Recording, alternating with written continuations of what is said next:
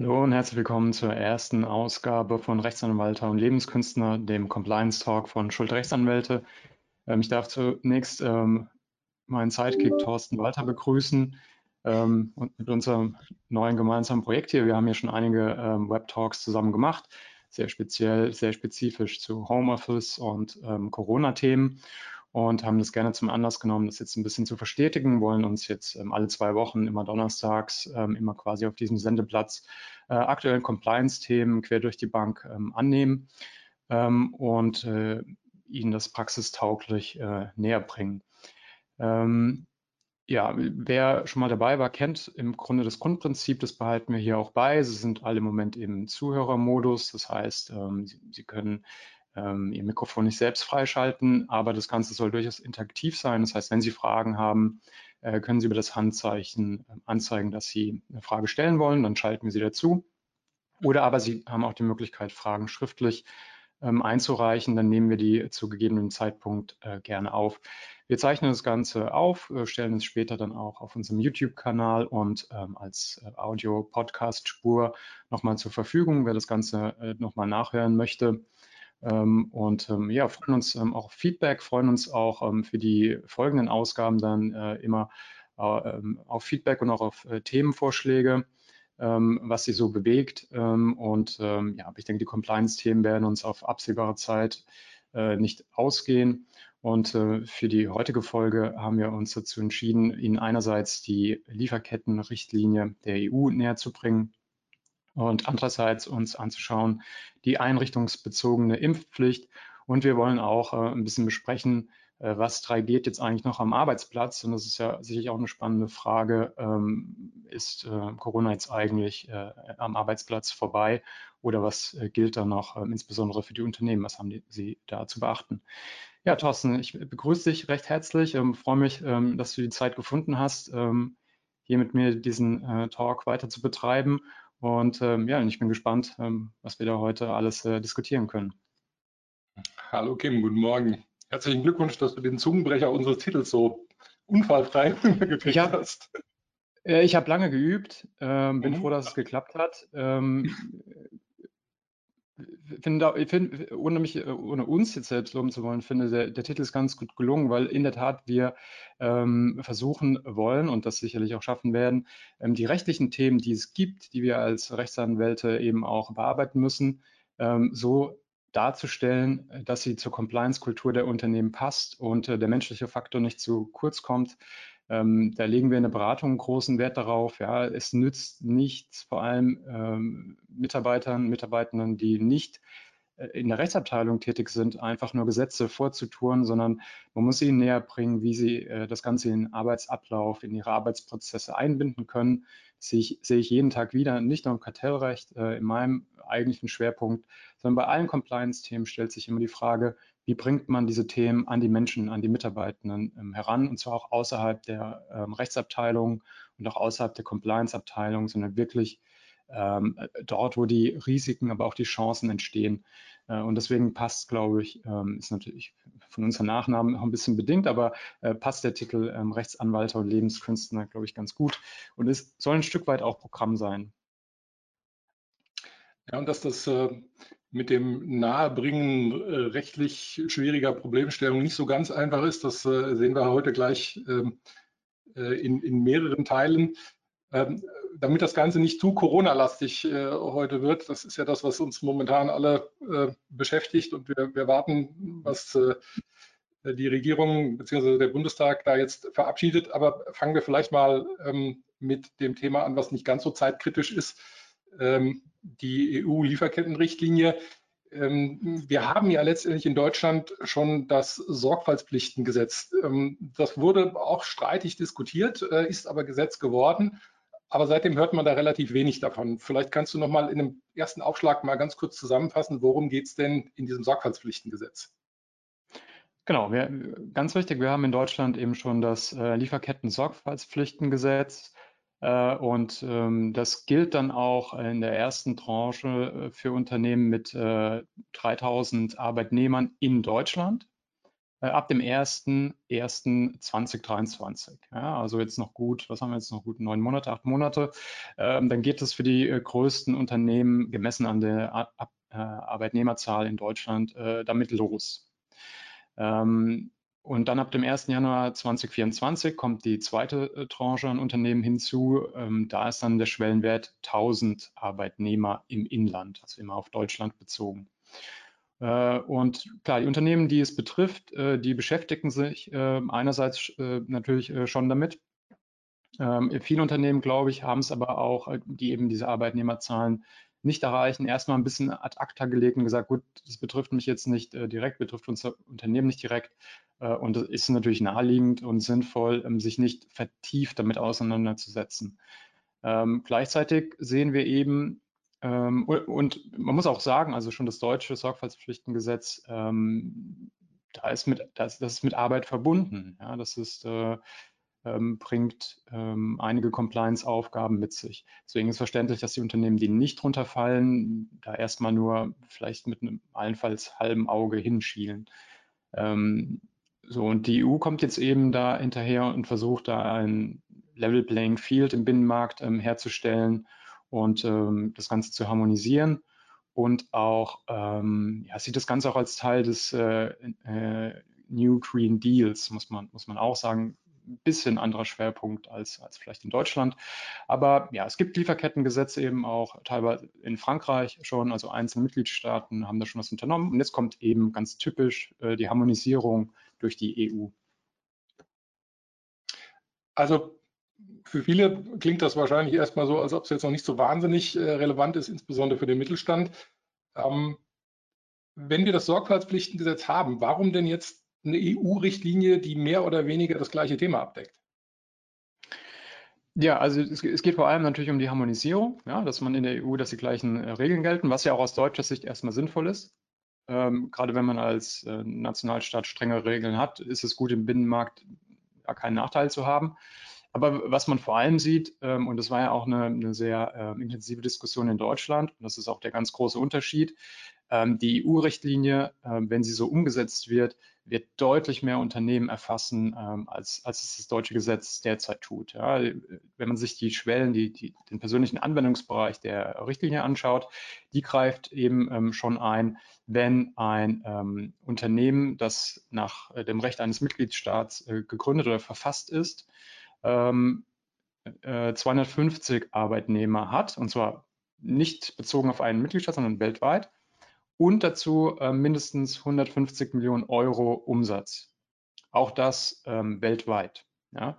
Und da sieht man schon, ähm, das wird auch in Deutschland deutlich mehr Unternehmen ähm, erfassen, als es das deutsche ähm, Gesetz derzeit tut. Ja, das heißt, alle die Unternehmen, die im Moment so ein bisschen nur mit einem halben Auge hinschauen und sagen, na gut, wir sind ja gar nicht groß genug, wir haben nicht genug Arbeitnehmer, die müssen aufpassen. Ähm, perspektivisch ähm, werden sie höchstwahrscheinlich, ja, wenn diese Richtlinie so umgesetzt wird, umgesetzt werden muss, äh, in Zukunft äh, eben auch sehr vergleichbare Sorgfaltspflichten einhalten müssen.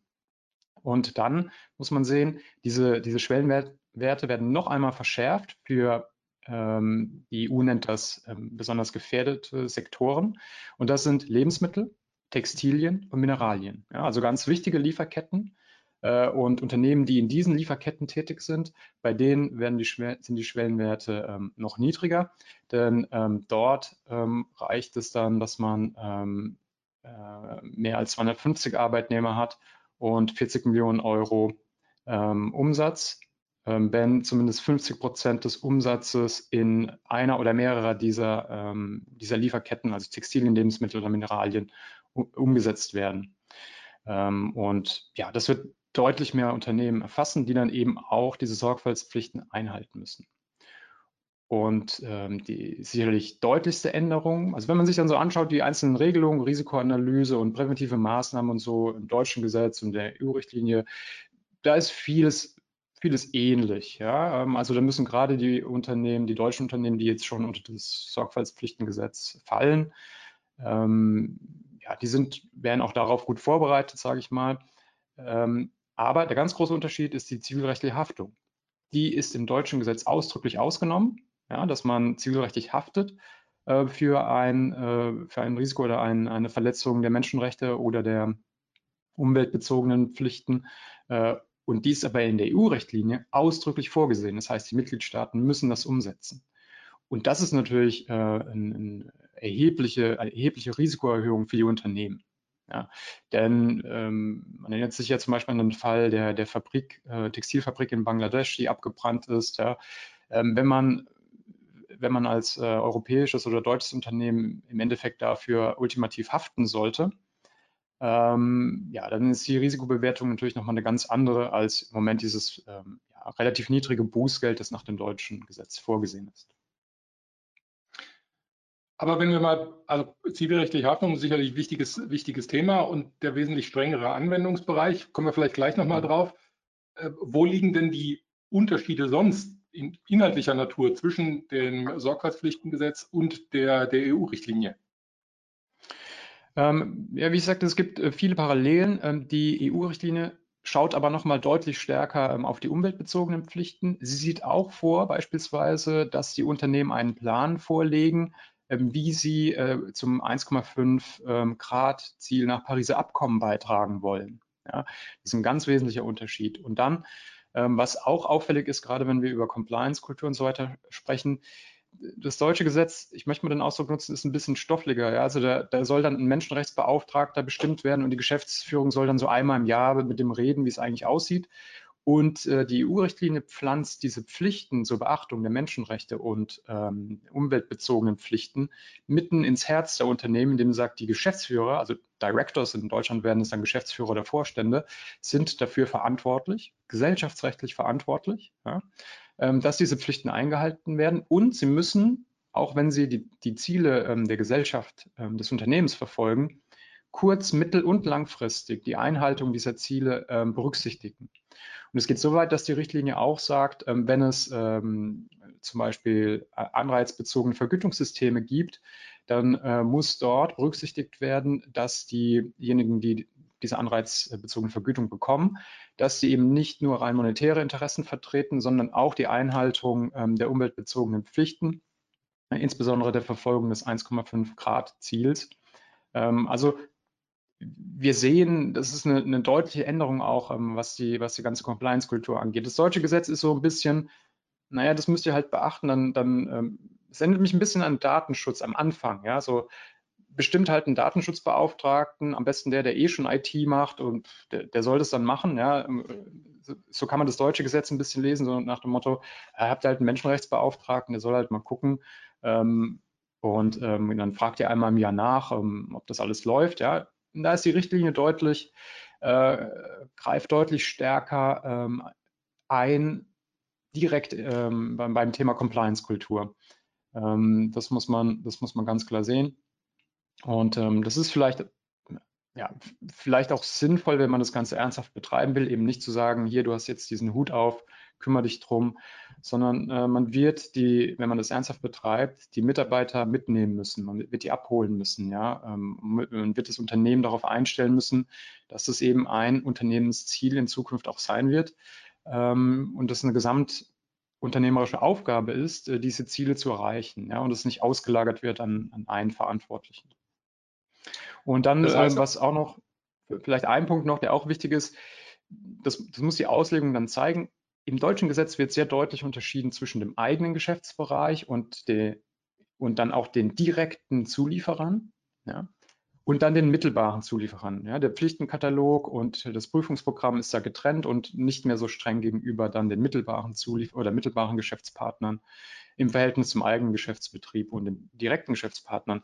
Ähm, die EU-Lieferkettenrichtlinie macht diese scharfe Unterscheidung nicht, sondern sie sagt, ähm, wenn es Established Business, Business Relationships auch mittelbar gibt, ja, dann äh, muss man äh, sich um die gesamte Kette sorgen. Ja.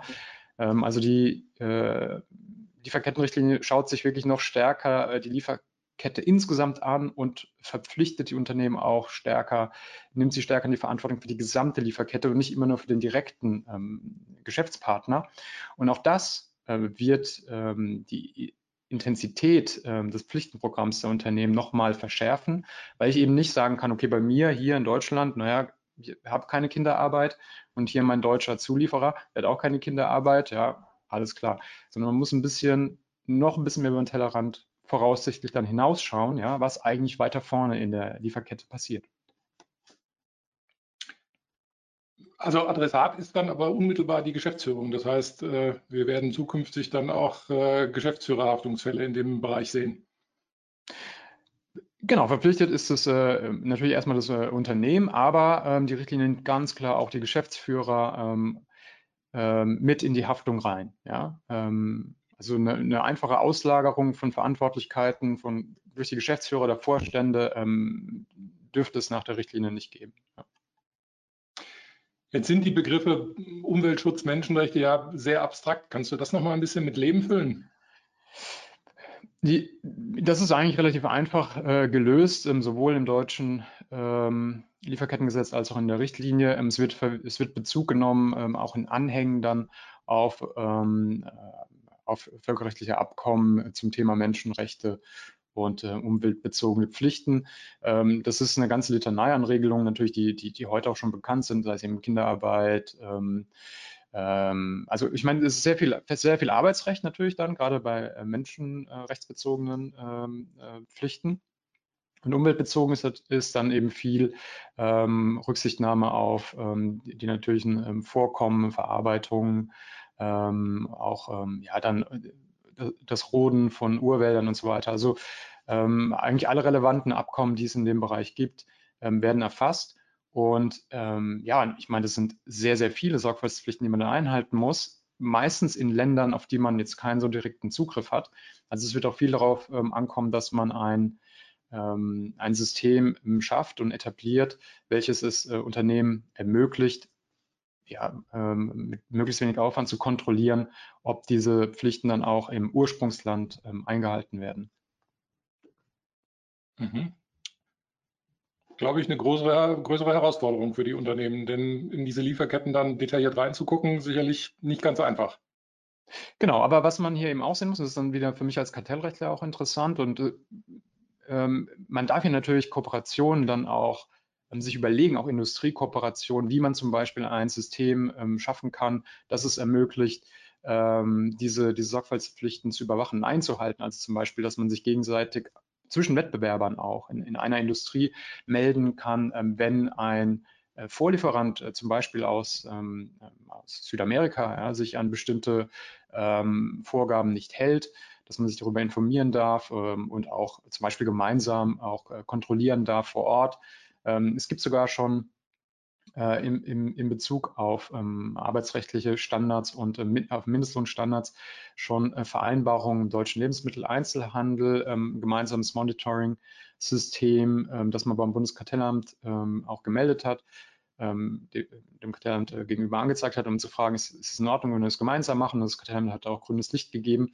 Ähm, also so kommen wir Kartellrechtler auch da ins Spiel, um zu sagen, okay, ähm, es muss jetzt hier nicht jeder, wenn es um die Schaffung von einheitlichen Standards und Überwachung geht, ähm, für sich kämpfen, sondern ähm, da kann man auch gemeinsam dann eben äh, vorgehen. Aber klar, Kartellrecht ist nicht außer Kraft gesetzt, sondern man muss weiterhin schauen, dass es nicht zu überschießenden Absprachen, Informationsaustausch kommt. und hier sieht man, glaube ich, auch, dass das Sorgfaltspflichtengesetz muss gesamt ganzheitlich im, im Sinne der Compliance betrachtet werden. Ja? Wir haben jetzt schon angesprochen, wir, wir sind bei den klassischen Themen. Ich habe jetzt gerade Kartellrecht angesprochen, wir haben über äh, Geschäftsführerhaftung gesprochen, äh, wir haben natürlich sehr viele arbeitsrechtliche Themen, wir werden sehr viele Mitbestimmungsthemen haben, äh, wenn diese ähm, Maßnahmen umgesetzt werden in den Unternehmen. Ja? Ähm, also das bringt quasi die ganze Compliance-Familie an einen Tisch und ist auch sinnvoll, das zu, zu betrachten und nicht äh, irgendwie singulär.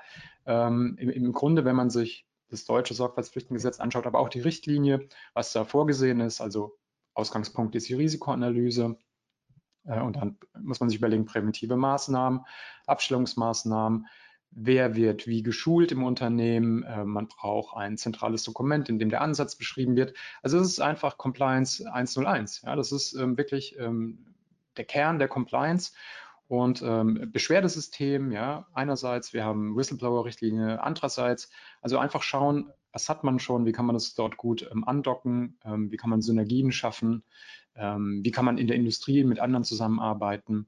Ähm, da gibt es viel Potenzial, um, um effizient vorzugehen äh, und das Ganze dann umzusetzen, was sicherlich, wenn man jetzt einfach nur das Gesetz liest, denkt man sich, okay, relativ klar, was zu unternehmen ist. Aber das Ganze umzusetzen im Unternehmen ist natürlich immer ähm, das Spannende. Da spielt die Musik in der Compliance. Ja.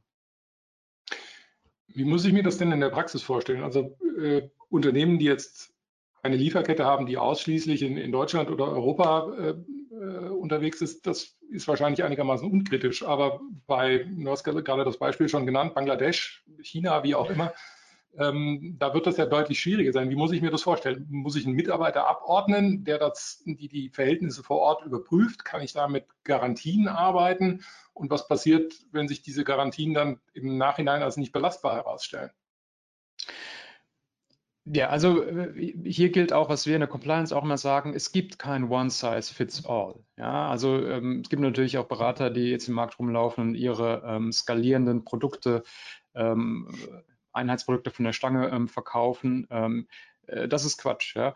In der Compliance gilt immer, und das ist eben ähm, sehr schön auch sowohl im deutschen Sorgfaltspflichtengesetz als auch in der Richtlinie dargestellt, die, die, die Herzkammer, das Herz der Compliance schlägt in der Risikoanalyse. Ja, das ist Ausgangspunkt und Endpunkt ähm, jeglicher Compliance-Maßnahmen und nicht nur der Sorgfaltspflichten ähm, hier jetzt, die wir jetzt konkret ansprechen, sondern immer in der Compliance. Ich muss immer anschauen, wie tickt mein Unternehmen, ja, wie sind die Prozesse in meinem Unternehmen. Ähm, und du sprichst es ja schon an. Es ist natürlich ein himmelweiter Unterschied, ob ich jetzt äh, in Reihe, ob ich jetzt nur in Europa oder nur in Deutschland produziere ähm, oder ähm, ganz offensichtlich auch ähm, relativ unmittelbar Rohstoffe ähm, aus dem globalen Süden beziehe. Ja? Äh, und so fängt es ja schon an. Ja, das ist ja der Ausgangspunkt. Und es kann sein, dass ich als Unternehmen, natürlich je verästelter auch meine Zulieferer sind, ähm, desto schwieriger kann es auch sein, überhaupt zu identifizieren, woher mein Zulieferer ähm, oder dessen Zulieferer seine Rohstoffe bezieht. Ja, und so weiter und so fort. Aber das ist alles etwas, was man äh, Ausgangspunkt in der Risikoanalyse machen muss ähm, und was auch gut funktioniert. Und vor allem, wenn man die Risikoanalyse richtig macht, ähm, dann ist auch schon die Compliance-Kultur im Unternehmen auf, äh, aufs richtige Gleis gestellt, äh, weil es dann ein Gemeinschaftsprojekt wird, weil ich Unternehmen, das ist nichts, was eine Compliance-Abteilung oder eine Rechtsabteilung äh, am Reißbrett selbst machen kann. Ja? Also das geht, aber das ist keine gute Compliance. Ähm, das auch, auch, vor allem externe Berater sowieso nicht, ja? ähm, sondern es muss ein Gemeinschaftsprojekt im Unternehmen sein und man muss sich die Leute dazu holen, die, ähm, die, die, Kenntnis von den Prozessen haben und die auch ein bisschen ein Händchen dafür haben, wie man Prozesse gestaltet, ja, Ablaufprozesse. Äh, und dann wird es auf einmal ein Gemeinschaftsprojekt, dann wird Compliance auf einmal positiv. Es wird trotzdem Zeit und Geld kosten. Ja? Das steht im Übrigen auch in der EU-Rechtlinie. Äh, eine der Pflichten ist, dass man genug ähm, äh, finanzielle Mittel als Unternehmen zur Verfügung stellt, damit das auch konsequent gemacht werden kann. Also wer glaubt, ähm, das ist ein Nullsummenspiel, nein. Ja? Es kostet Zeit und Geld. Aber die Frage ist eben, investiere ich Zeit und Geld in, in, in, in Compliance, in Compliance-System, was im Grunde nur alle Mitarbeiter nervt und äh, die Mitarbeiter sagen, na, jetzt kommt da, Geschäftsführung hat da wieder eine tolle Idee, jetzt kriegen wir das von oben so aufgedrückt, keiner hat Zeit dafür, keiner hat Interesse daran, ja. Das kann man so, Compliance kann man so betreiben. Oder man kann eben sagen, okay, das ist jetzt ein gemeinsames Projekt, wir brauchen Leute, wir brauchen Leute ähm, aus dem Einkauf, wir brauchen Leute aus dem Marketing, aus allen Bereichen äh, Leute, um uns das anzuschauen und individuell als Unternehmen ähm, erstmal analysieren zu können, wo haben wir Risiken, wie können wir sie, äh, wie können wir sie adressieren, die Risiken, ohne jetzt Geschäftspartner äh, von den Kopf zu stoßen oder Zulieferer von den Kopf zu stoßen. Ja? Das ist ganz wichtig, immer ähm, hier äh, mit Bedacht an die Sache heranzugehen und vor allem, wie in meiner Compliance gilt, weder in Schockstarre das ist sehr viel Aufwand alles, ja, und es ist auch sehr viel. Es ist ja nicht die einzige Compliance-Herausforderung, die wir gerade haben. Wie gesagt, Whistleblower-Richtlinie, ähm, überall, ja, überall kommt eine Compliance-Vorgabe nach der anderen. Und jetzt kann man zwei Dinge machen. Zwei Extreme machen, die beide falsch sind. Das eine wäre die Schockstarre, ja, zu sagen, es ist so viel, ich kann es eh nicht machen als Unternehmen, ja. Ich lasse es einfach, ich lasse einfach auf mich zukommen. Vielleicht habe ich Glück und der Kelch geht an mir vorbei. Ähm, ich bekomme kein Bußgeld und ähm, habe keine Haftung oder ich habe halt Pech gehabt, ja. Das ist das eine, das wäre ein Fehler, ja. Denn niemand, kein Unternehmen wird die Perfektion in der Compliance erreichen. Die die Perfektion nach dem Gesetzestext.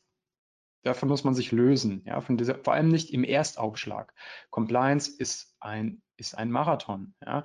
Ähm, das ist ein fortlaufender Prozess. Es gibt nicht den einen Compliance-Befreiungsschlag, dann ist mein Unternehmen äh, compliant äh, von Tag 1 bis zum St. Nimmerleinstag. Nein, das ist, ein, das ist ein Prozess, ein dauerhafter Prozess, an dem auch jeden Tag gearbeitet werden muss. Ähm, deswegen nicht in Stockstarre ähm, äh, verfallen, sondern schauen, ja, ähm, was kann ich machen? Was, kann, was sind äh, vielleicht äh, Quick Wins? Ja, ähm, wie, wie, kann ich es zumindest ähm, graduell verbessern? Das wäre das wär immer der, der erste Schritt und das geht immer von der Risikoanalyse aus. Und eine Risikoanalyse ist nicht ein Riesen-Audit mit 100 externen Beratern, die, die, die sich durch alle Unterlagen wälzen. Nein, eine, eine Risikoanalyse beginnt, indem man mit den Leuten zuhört und ihnen Fragen stellt. Ja? Und da bekommt man erstmal die besten Antworten, den besten Überblick. Und das kostet weder sehr viel Geld noch sehr viel Zeit. Ja? Und das führt mich zum anderen Extrem. Das andere Extrem wäre zu sagen, keine Schockstarre, sondern Aktionismus.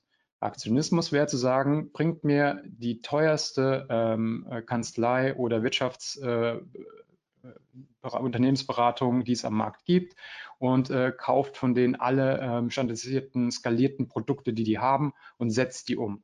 Das wird nicht funktionieren, ja, weil passt es überhaupt zu meinem Unternehmen, passt es zu meiner Unternehmenskultur, stellen die die richtigen Fragen oder nehmen die einfach den Fragenkatalog, den sie schon jemand anders verkauft haben, äh, bei mir nochmal, aber ich bin in einer ganz anderen Branche unterwegs oder ich habe eine ganz andere Unternehmensgröße oder eine ganz andere Unternehmenskultur. Ja. Das wird nicht funktionieren, also das wird viel Geld kosten und nicht viel bewirken. Ähm, und es wird vor allem die Mitarbeiter frustrieren, weil die Mitarbeiter bekommen dann hier eine Schulung, da ein Papier, ähm, hier ein E-Learning, ja, was aber an deren Bedürfnissen vorbeigeht, weil man sich nicht vorher mit ihnen mal ordentlich unterhalten hat, individuell. Ja. Ähm, und dann werden die Mitarbeiter intern, äh, die werden frustriert und werden diese Compliance-Maßnahmen ablehnen. Ja.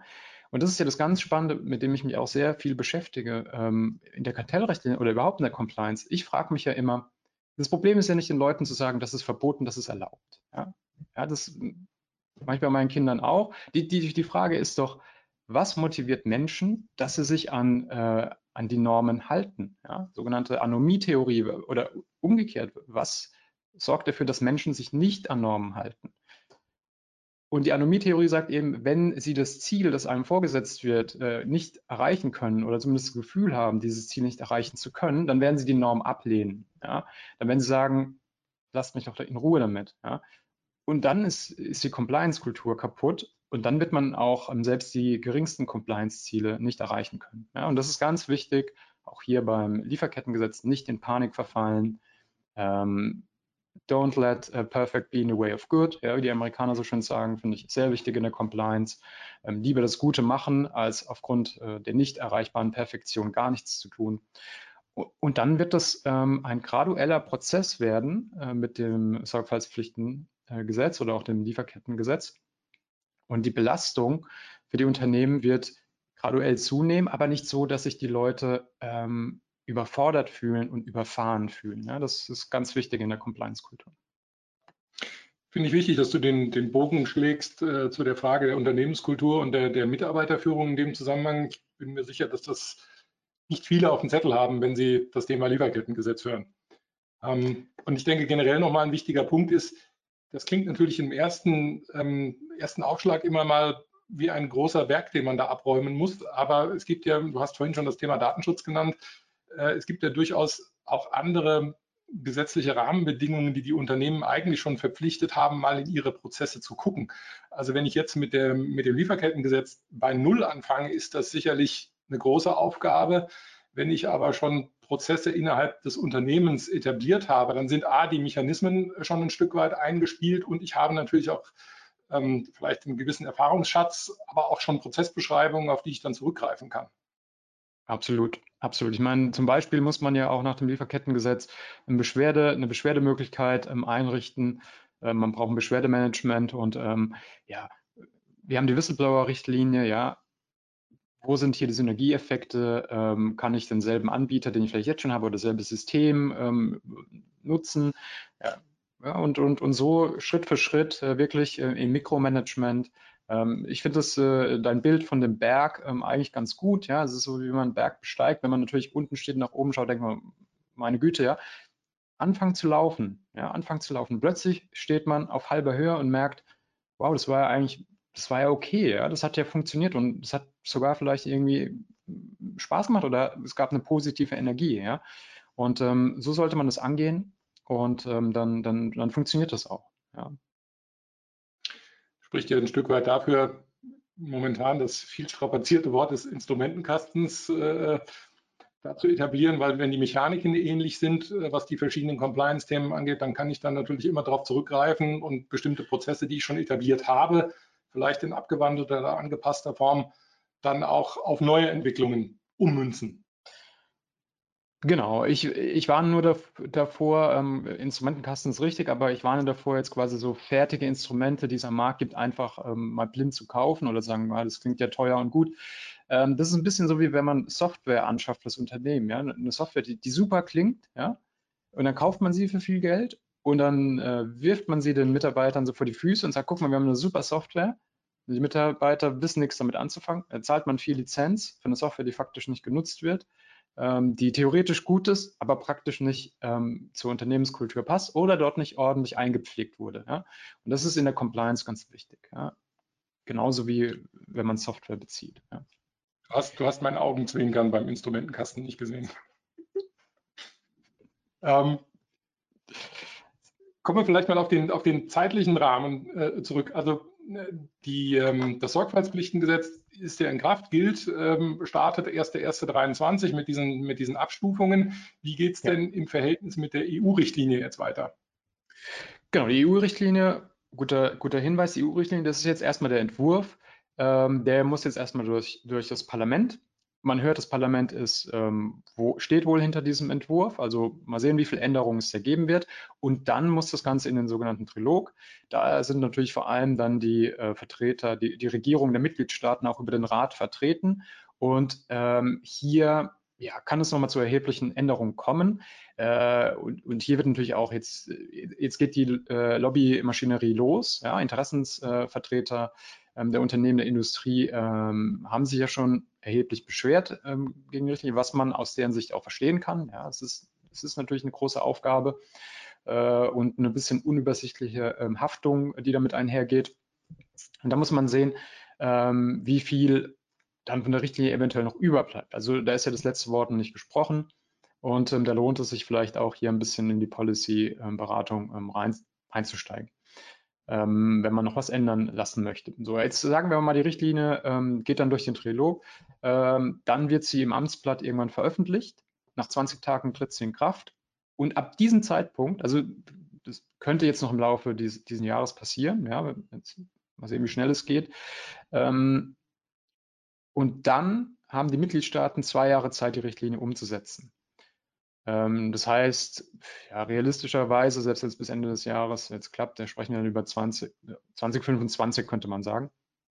Äh, und dann gilt es aber für die äh, größten Unternehmen, also die, die, nicht die kleinen aus den gefahrgeneigten äh, Sektoren, sondern für die, für die äh, größeren äh, mit den 150 Millionen Euro Umsatz, ähm, dann äh, direkt, also innerhalb, nach diesen zwei Jahren, unmittelbar. Ja, das heißt, mhm. Ähm, die müssen dann ab 2025 so ungefähr ähm, damit rechnen, dass das kommt. Ja. Und für die kleineren aus den sektorspezi äh, sektorspezifischen äh, Bereichen, Textilien, Lebensmittel, Mineralien, ähm, die haben nochmal zwei Jahre mehr Karenzzeit. Ja, also da schauen wir eher dann Richtung 2027, was eben auch zeigt, es ist ein gradueller Prozess, auf den man sich gut ähm, vorbereiten kann. Du hast ja jetzt gerade schon diese beiden Extreme genannt, also Schockstarre auf der einen Seite, Aktionismus auf der anderen Seite. Was wäre denn deine Empfehlung für einen praktischen Ansatz? Wie nähere ich mich denn dem Thema jetzt, sagen wir mal, als größerer, größerer Mittelständler, der so, wenn wir die Schwellenwerte da zugrunde legen, jedenfalls mal das Risiko hat, dass er betroffen sein wird, wenn die EU-Richtlinie denn dann so kommt.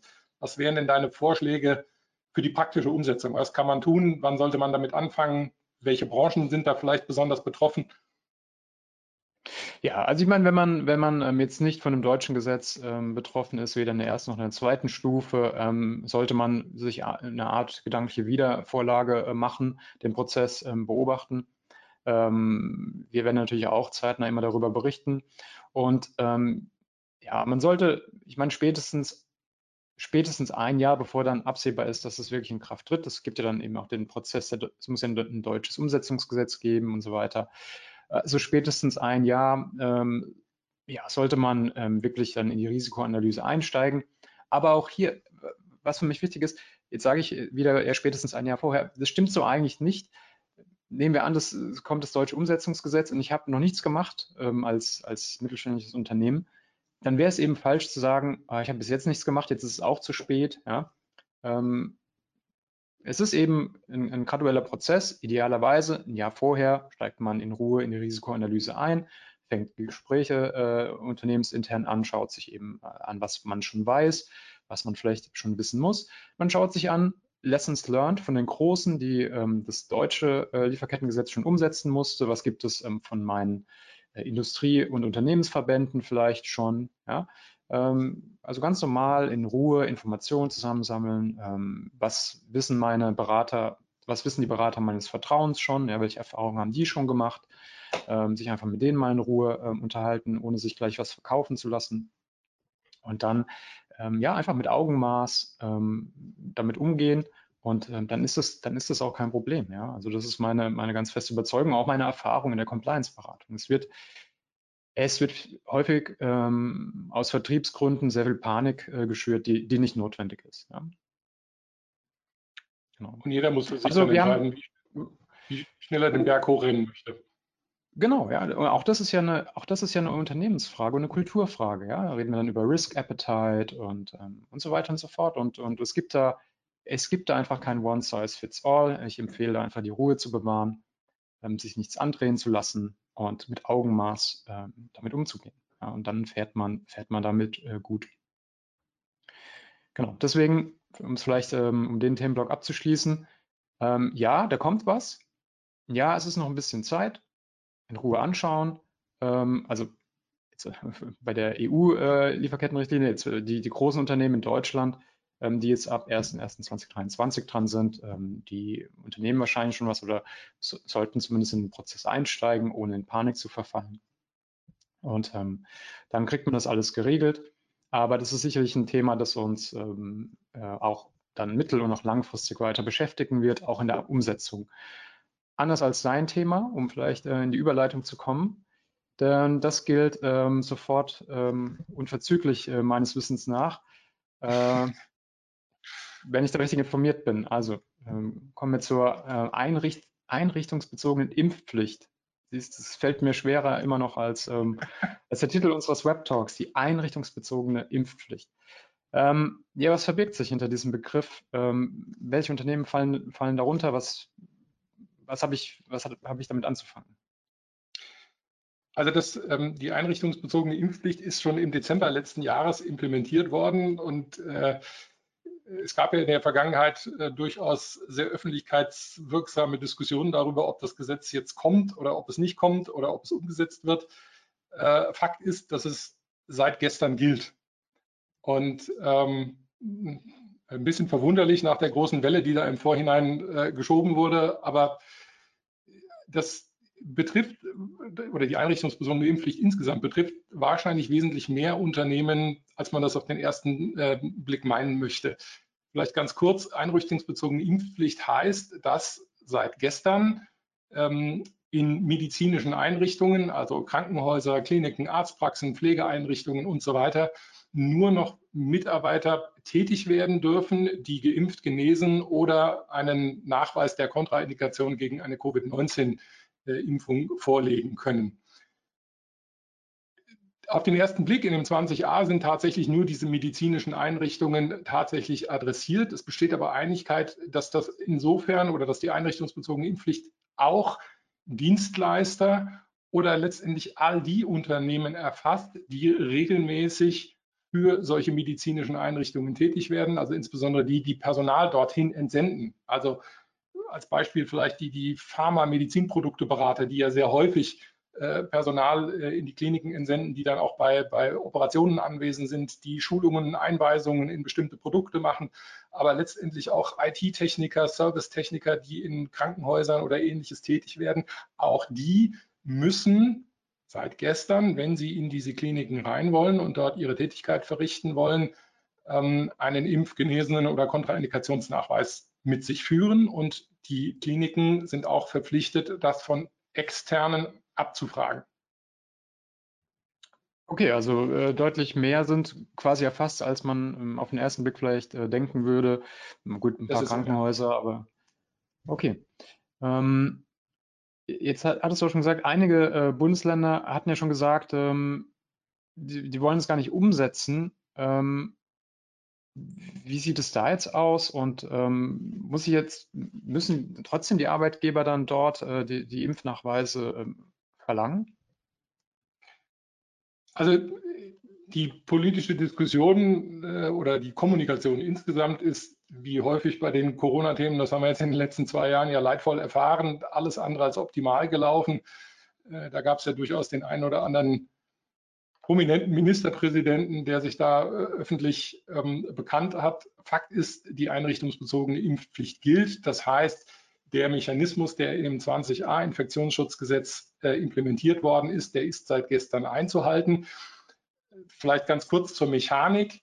Ähm, die Gesundheitseinrichtungen, die dort äh, genannt sind, dürfen ab dem 16 keine Mitarbeiter mehr einstellen, die keinen Impfnachweis haben. Das heißt, es ist ein echtes Tätigkeitsverbot, ein Einstellungshindernis für ähm, die Bestandsmannschaft, also die Mitarbeiter, die schon vor dem 16. Äh, in einem Arbeitsverhältnis zu der Klinik oder der medizinischen Einrichtung standen, hat man sich für einen etwas eigenwilligen Weg entschieden. Bei der Masernimpfpflicht hat man das letztendlich genauso gemacht. Da hat man gesagt, wer äh, keine, nicht gegen, gegen Masern, keinen Masernimpfschutz hat, äh, darf ab dem Stichtag, den man jetzt verschoben hat, nicht mehr beschäftigt werden. Anders bei der Covid-19-Impfpflicht, da hat man einen Mechanismus etabliert, ähm, der die Klinikleitung oder die Leitung der Einrichtung verpflichtet, den Mitarbeiter, der bis zum 15. keinen Nachweis vorgelegt hat, dem Gesundheitsamt zu melden. Das Gesundheitsamt prüft dann nochmals, ob derjenige einen Impfnachweis hat. Also die schreiben den nochmal an und fordern ihn auf, das entsprechend mhm. ähm, äh, vorzulegen. Wenn das dann nicht passiert, dann entscheidet das Gesundheitsamt im eigenen Ermessen, ob sie gegen diesen Mitarbeiter ein OVI-Verfahren einleiten und ob sie auch ein Tätigkeitsverbot oder ein Betretungsverbot für diese jeweilige, für den jeweiligen Vertragsarbeitgeber aussprechen. Und das hat, glaube ich, für eine ganze Menge an Verunsicherung gesorgt, weil diese Zweistufigkeit nicht wirklich klar ähm, geworden ist. Und da wurde auch in der, in der äh, Medienlandschaft sehr kontrovers darüber diskutiert, weil der 20a sagt eigentlich ganz klar, ab dem 16. nur noch geimpftes, genesenes oder Personal mit Kontraindikation. Da passt natürlich nicht so ganz dazu dieser ähm, Prozess, den man dahinter geschaltet hat ähm, für, durch die Einschaltung der, der Gesundheitsämter. Zumal die Gesundheitsämter momentan sowieso nicht gerade an Langeweile leiden das mhm. heißt, bis man da eine Entscheidung des Gesundheitsamtes hat, ob ich einen ungeimpften Mitarbeiter in meiner Klinik überhaupt noch einsetzen darf, das wird eine, eine ganze Weile dauern. Und das ist für die Gesundheitseinrichtungen ein großes Dilemma. Das Gesetz legt in der Tat den Verdacht nahe, dass ich den Mitarbeiter jedenfalls mal bis das Gesundheitsamt entschieden hat, auch einsetzen darf. Und es gibt äh, eine, eine FAQ-Liste des Bundesgesundheitsministeriums, wo die das auch nochmal bestätigen. Mhm. Ich halte das für falsch. Aus dem ganz einfachen Grund. Nach dem 20a, in dem äh, Absatz 1, Satz 1 steht drin, ab dem 15. nur noch geimpftes, genesenes äh, Personal. Wenn ich Mitarbeiter einsetze, die diesen Impfnachweis nicht haben, verstoße ich gegen den 20a. Jetzt kann man sagen, okay, arbeitsrechtlich passiert da vielleicht in erster Linie erstmal nichts weil wo kein Kläger, da kein Richter. Das Gesundheitsamt wird mhm. dann irgendwann mhm. entscheiden und dann muss ich halt überlegen, was ich mit dem Mitarbeiter mache. Ähm, für die Kliniken halte ich das für ein Stück weit gefährlich. Nimm mal den Fall, ähm, die beschäftigen oder setzen einen ungeimpften Mitarbeiter jetzt auch nach dem 15. ein. Der schleppt dann eine Corona-Infektion in die Klinik und schlimmstenfalls versterben dann Patienten daran könnte mir vorstellen, dass das für das Krankenhaus unter Haftungsgesichtspunkten ein ziemliches Problem würde. Also anders als das Bundesgesundheitsministerium in dieser FAQ-Liste empfehlen wir, ungeimpftes mhm. Personal nicht mehr einzusetzen. Die Frage ist, ob ich die Mitarbeiter unbezahlt freistellen kann. Wir meinen ja, das ist aber eine Frage, die ist momentan äh, völlig offen. Das werden im Zweifel dann die Arbeitsgerichte entscheiden. Äh, ich glaube aber, wir haben gute Argumente, warum wir sagen können, ungeimpftes Personal darf ich nicht einsetzen und kann es deshalb äh, unbezahlt freistellen. Ich kann diese Mitarbeiter abmahnen, weil sie ihrer Vorlagepflicht, die ja auch in den 20a statuiert ist, nicht nachgekommen sind. Ob ich die Mitarbeiter kündigen kann, da kann man sicherlich trefflich drüber streiten. Das Problem ist nämlich, dass die einrichtungsbezogene Impfpflicht zeitlich befristet ist und eine Kündigung mhm. letztendlich ja immer Ultima Ratio sein muss. Das heißt, es muss ein dauerhafter ähm, Beschäftigungswegfall da sein und den hätte ich im Zweifel dann nicht. Kann man sicherlich drüber streiten. Ja, aber generell unsere Empfehlung wäre für die Kliniken in erster Linie abmahnen, unbezahlt freistellen und dem Gesundheitsamt melden. Vielleicht um das ganz okay. klar zu sagen, mir ist durchaus klar, dass das gerade in der Pflege ein ziemliches Problem ist. Ja, da haben wir ohnehin Personalmangel und ähm, das stellt diese Einrichtungen sicherlich vor größere Schwierigkeiten äh, in der Umsetzung, gerade in den ähm, Bereichen unseres schönen Landes, wo wir keine besonders hohe Impfquote haben. Also mir ist durchaus klar, dass das eine große Herausforderung für diese Unternehmen ist. Das darf man dabei, glaube ich, nicht vergessen. Ändert aber nichts daran, dass man dieses Gesetz im Dezember letzten Jahres sehr vollmundig, übrigens auch mit den Stimmen der Ministerpräsidenten verabschiedet hat, die sich äh, in den letzten Wochen da etwas zurückhaltender geäußert haben, was die Umsetzung dieses Gesetzes angeht. Ja, in der Tat eine schwierige Situation. Aber du hattest ja auch, ähm, das gilt jetzt für die äh, Einrichtungen, die erfasst sind und äh, deren Angestellte oder deren ähm, Mitarbeitende ähm, die Dienstleister, die du ähm, vorhin noch angesprochen hast, ähm, gilt das dann für die auch? Es, wie sieht es da aus, wenn die jetzt keinen ähm, Impfnachweis vorlegen und aber in, in entsprechenden Einrichtungen tätig werden? Mhm. Also die, hast ganz richtig zusammengefasst, also die fallen grundsätzlich nicht unter den 20a, die, ähm, äh, die, die Dienstleister, die für diese Gesundheitseinrichtungen tätig werden. Ähm, ändert aber nichts daran, aufgrund dieses Begriffs des Tätigwerdens, ähm, dass diese mhm. Mitarbeiter einen entsprechenden Nachweis haben müssen. Das heißt, wenn ich als, keine Ahnung, nehmen wir mal IT-Dienstleister, äh, einen Mitarbeiter in eine Klinik schicke, um da die Server zu warten, dann muss ich damit rechnen, dass ähm, der Mitarbeiter von der Klinik geprüft wird auf ähm, seinen Impfnachweis und wenn der nicht geimpft ist, dann kann er seine Tätigkeit dort nicht verrichten. Deswegen dürfen auch diese Dienstleister jedenfalls mal bei den Mitarbeitern, wo die Vororttätigkeit in solchen Einrichtungen einen gewissen Schwerpunkt äh, der, der Aufgaben des Mitarbeiters ausmacht, dürfen die, ähm, die IT-Dienstleister oder die, die äh, Arbeitgeber auch hier den impfgenesenen Status dieser Mitarbeiter abfragen. Und wenn sie diese Mitarbeiter den Impfstatus nicht mitteilen, auch abmahnen. Kündigung haben wir wieder das gleiche Problem. Ja, aber grundsätzlich mal hat auch der, ähm, der Arbeitgeber in, dieser Dienstleister ein Interesse daran zu wissen, ist mein Mitarbeiter geimpft oder genesen und zwar nicht im Hinblick auf den innerbetrieblichen Infektionsschutz, ähm, sondern das ist eine Frage der Eignung des Mitarbeiters. Kann ich den in bestimmten Branchen, in bestimmten Betrieben überhaupt einsetzen und kann der da seine Arbeitsleistung erbringen? Ja, also auch hier gleiche Thema. Mhm abfragen, ja. Ob ich den Mitarbeiter, wenn er keinen Nachweis vorgelegt hat, unbezahlt freistellen kann, ist hier ein bisschen schwieriger zu beantworten. Da stellt sich insbesondere die Frage, also nimm mal das Beispiel, der äh, verbringt 20 Prozent seiner Arbeitsleistung nur vor Ort in irgendwelchen Kliniken. Da wird das mit einer unbezahlten Freistellung sicherlich schwierig.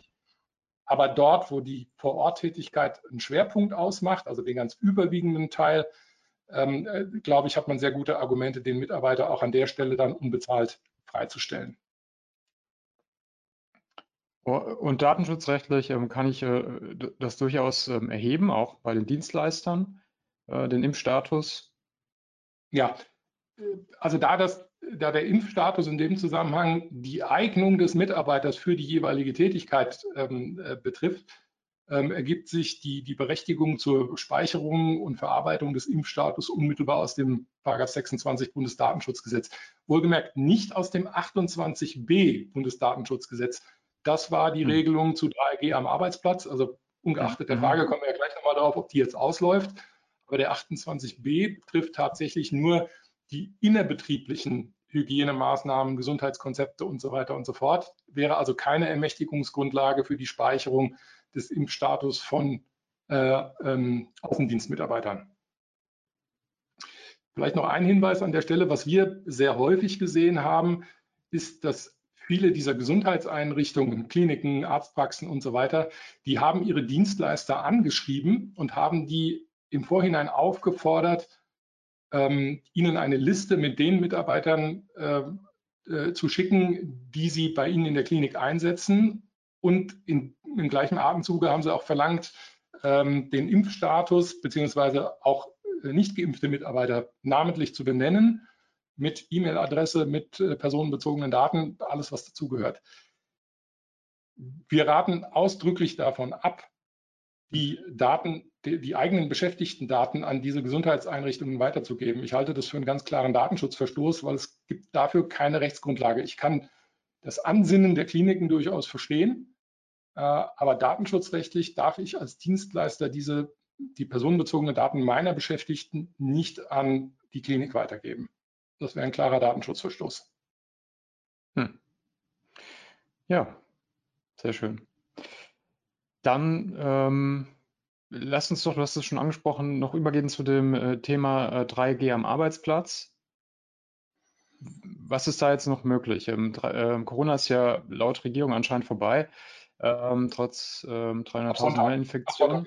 Ab Sonntag vorbei. Ähm, heißt, ähm, am Arbeitsplatz ähm, gilt das auch oder wie, wie geht es da jetzt weiter? Also generell momentan wird ja noch äh, sehr intensiv über die Neufassung des Infektionsschutzes, äh, Infektionsschutzgesetzes gestritten. Ähm, danach sollen ja generell die ganzen Schutzmaßnahmen, mit denen wir jetzt in den letzten Monaten eigentlich gelernt haben, zurechtzukommen, weitgehend entfallen. Ähm, man möchte wohl die bisherige Regelung durch eine sogenannte Hotspot-Regelung ersetzen, wonach dann die Länder entscheiden können, ob sie in bestimmten Landstrichen, Städten, Gemeinden, wie auch immer, äh, Corona-Maßnahmen anordnen können. Wie gut es in den letzten Jahren funktioniert hat, wenn die Länder sich in sowas einschalten, haben wir alle gelernt, zumal das Gesetz, also jedenfalls in der aktuellen Fassung, auch gar keine Rahmenbedingungen dafür äh, hergibt. Also auch die Frage irgendwelcher Inzidenzwerte, Hospitalisierungsraten, all das, was wir im, im November letzten Jahres etabliert haben, soll alles wegfallen. Also die Länder werden da ein Stück weit allein gelassen äh, und sollen dann alleine darüber entscheiden, bin ich jetzt Hotspot-Gebiet, ja oder nein. Mhm. Stand aktuell ist der, 3G am Arbeitsplatz entfällt mit Ende dieser Woche. Das heißt, ich brauche oder darf, je nachdem, wie ich sehe, äh, ab Montag nicht mehr den, den Impf- oder äh, Genesenen oder den Teststatus meiner Mitarbeiter abfragen. Und die Daten, die ich erhoben habe im Zusammenhang äh, seit November, werde ich jeden, vielleicht nicht gleich morgen, aber in den nächsten Wochen auch wieder löschen müssen. Ähm, Brau, also, wenn ich kurz einhaken, du, sag, du, sagst jetzt brauche oder darf, das ist ja ähm, ein großer Unterschied. Ja. Darf ich es denn noch? Ja, also, es, es, gibt durchaus Unternehmen, die ein Interesse daran haben, eigentlich 3G am Arbeitsplatz fortzuführen. Mhm. Gerade für Produktionsunternehmen. Ja. Also A, haben sie alle den, den großen Aufwand getrieben, ähm, neue Prozesse zu etablieren, äh, Testungen zu ermöglichen und so weiter und so fort. Da wurde ein relativ hoher Aufwand getrieben. Mhm. Ähm, das alles zu ermöglichen. Und ähm, ich denke, in einigen Betrieben hat sich das auch, auch bewährt, weil es ein Stück weit dazu beigetragen hat, das Infektionsgeschehen ähm, im Betrieb im Griff zu behalten. Ja, gerade für Produktionsunternehmen wirklich eine ganz, ganz kritische Geschichte. Also von daher, wir, wir wissen von einigen Mandanten, die würden das gerne fortsetzen. Und die kamen natürlich auch mit der Frage, können wir das denn überhaupt? Nach dem Stand der aktuellen Regelung wird man es nicht können. Äh, es hm. gibt äh, ganz aktuell äh, heute Morgen einen, die aktuelle Fassung, die jetzt wohl auch schon ähm, beschlossen ist, der Corona-Arbeitsschutzverordnung, Und äh, hier ist ausdrücklich vorgesehen, dass der Impf- und Genesenenstatus nicht mehr bei den Hygieneschutzmaßnahmen ähm, um Gegenstand gemacht werden darf. Also das heißt, ich darf auf diese Daten nicht mehr zurückgreifen. Schwer nachvollziehbar, warum man das so gemacht hat, aber so ist die aktuelle Rechtslage. Was da jetzt noch in den nächsten zwei Tagen passieren wird, äh, ich könnte mir vorstellen, dass da noch ein bisschen Bewegung reinkommt, weil der Gesetzesentwurf ähm, gerade von dem Expertenrat massiv kritisiert worden ist, insbesondere im Hinblick auf den, den Wegfall der, der Maskenpflicht äh, und, und diese, diese Hotspot-Regelung. Ich könnte mir vorstellen, dass sich da noch ein bisschen, äh, ein bisschen was tut. Wenn, ich glaube, für alle Unternehmen wäre, wäre wichtig, ab Montag ihre Gefährdungsbeurteilungen und ihre Hygienekonzepte auf den Prüfstand ähm, zu stellen. Die ähm, Gefährdungsbeurteilungen müssen angepasst werden, eben weil Impf- und Genesenenstatus nicht mehr ähm, in diese Beurteilung mit einfließen dürfen. Äh, und ich letztendlich jetzt mein Hygienekonzept auf die dann geänderten Rahmenbedingungen äh, werde umstellen müssen. Also ab nächste Woche kommt auch da wieder mehr Arbeit und neue Arbeit auf die Unternehmen zu. Und du hast auch schon angesprochen, die Daten, die bereits erhoben wurden, also zum Beispiel zum Impfstatus und so weiter, da wird man sich auch über das Löschkonzept, wenn es nicht schon, schon passiert ist, Gedanken machen müssen. Ne? Richtig, richtig. Also wenn, wenn man das nicht schon bei der Einführung ähm, äh, berücksichtigt hat, wann die Daten äh, gelöscht werden müssen, muss ich es dann spätestens jetzt tun. Ähm, also man wird die Daten nicht gleich nächste Woche löschen müssen, aber jedenfalls mal in absehbarer Zeit. Also äh, ich darf sie aber auf jeden Fall ab Montag dann nicht mehr in irgendeiner Form nutzen. Gibt es Möglichkeiten, dass die Unternehmen ähm, irgendwie auch unter Berücksichtigung der Mitbestimmungsrechte ähm, mit den äh, Arbeitnehmern was Abweichendes vereinbaren? Ich meine, wie, wie kommt man das raus? Du sagst ja selbst, die Produktionsunternehmen haben ein Interesse daran, können ein Interesse daran haben, das aus Eigeninitiative ähm, fortzuführen. Ähm, Gibt es da Lösungsansätze? Schwierig. Also grundsätzlich vereinbaren kann ich natürlich immer alles. Und mhm. äh, wahrscheinlich wird es mit dem Gros der Beschäftigten auch gar kein Problem sein. Aber ähm, mir fehlen halt letztendlich die Mittel der Durchsetzung. Also ich kann natürlich eine Testung im Unternehmen auch weiterhin anbieten und kann auch, äh, also der aktuelle äh, Gesetzesentwurf äh, sieht vor, dass der Arbeitgeber einen Test pro Woche anbieten kann. Ähm, darüber kann ich durchaus hinausgehen. Das ist kein Problem. Die Frage ist nur, darf ich einen Mitarbeiter, der sagt, ich lasse mich nicht testen, darf ich den vom Betrieb ausschließen. Und nach, der, nach dem aktuellen Stand der Verhandlungen darf ich das eben nicht. Ja, also ich kann gewisse hm. Regeln im Betrieb äh, implementieren, kann ich natürlich machen. Die Testung wäre Arbeitszeit. Äh, ich muss im Zweifel als Arbeitgeber die Kosten für die Testung tragen.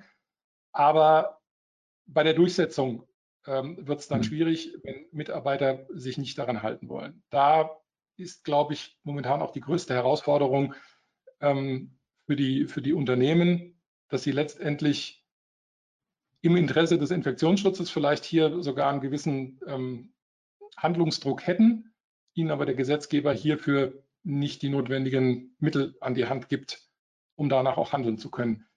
Man muss ganz klar sagen, es ist eine Ausnahme, wenn der Landesgesetzgeber sich entschließen sollte, was er dann nach dieser Hotspot-Regelung könnte, ähm, entsprechende Regelungen vorzugeben. Dann kann in einer landesrechtlichen Regelung durchaus die Verpflichtung zu 3G am Arbeitsplatz wieder eingeführt werden.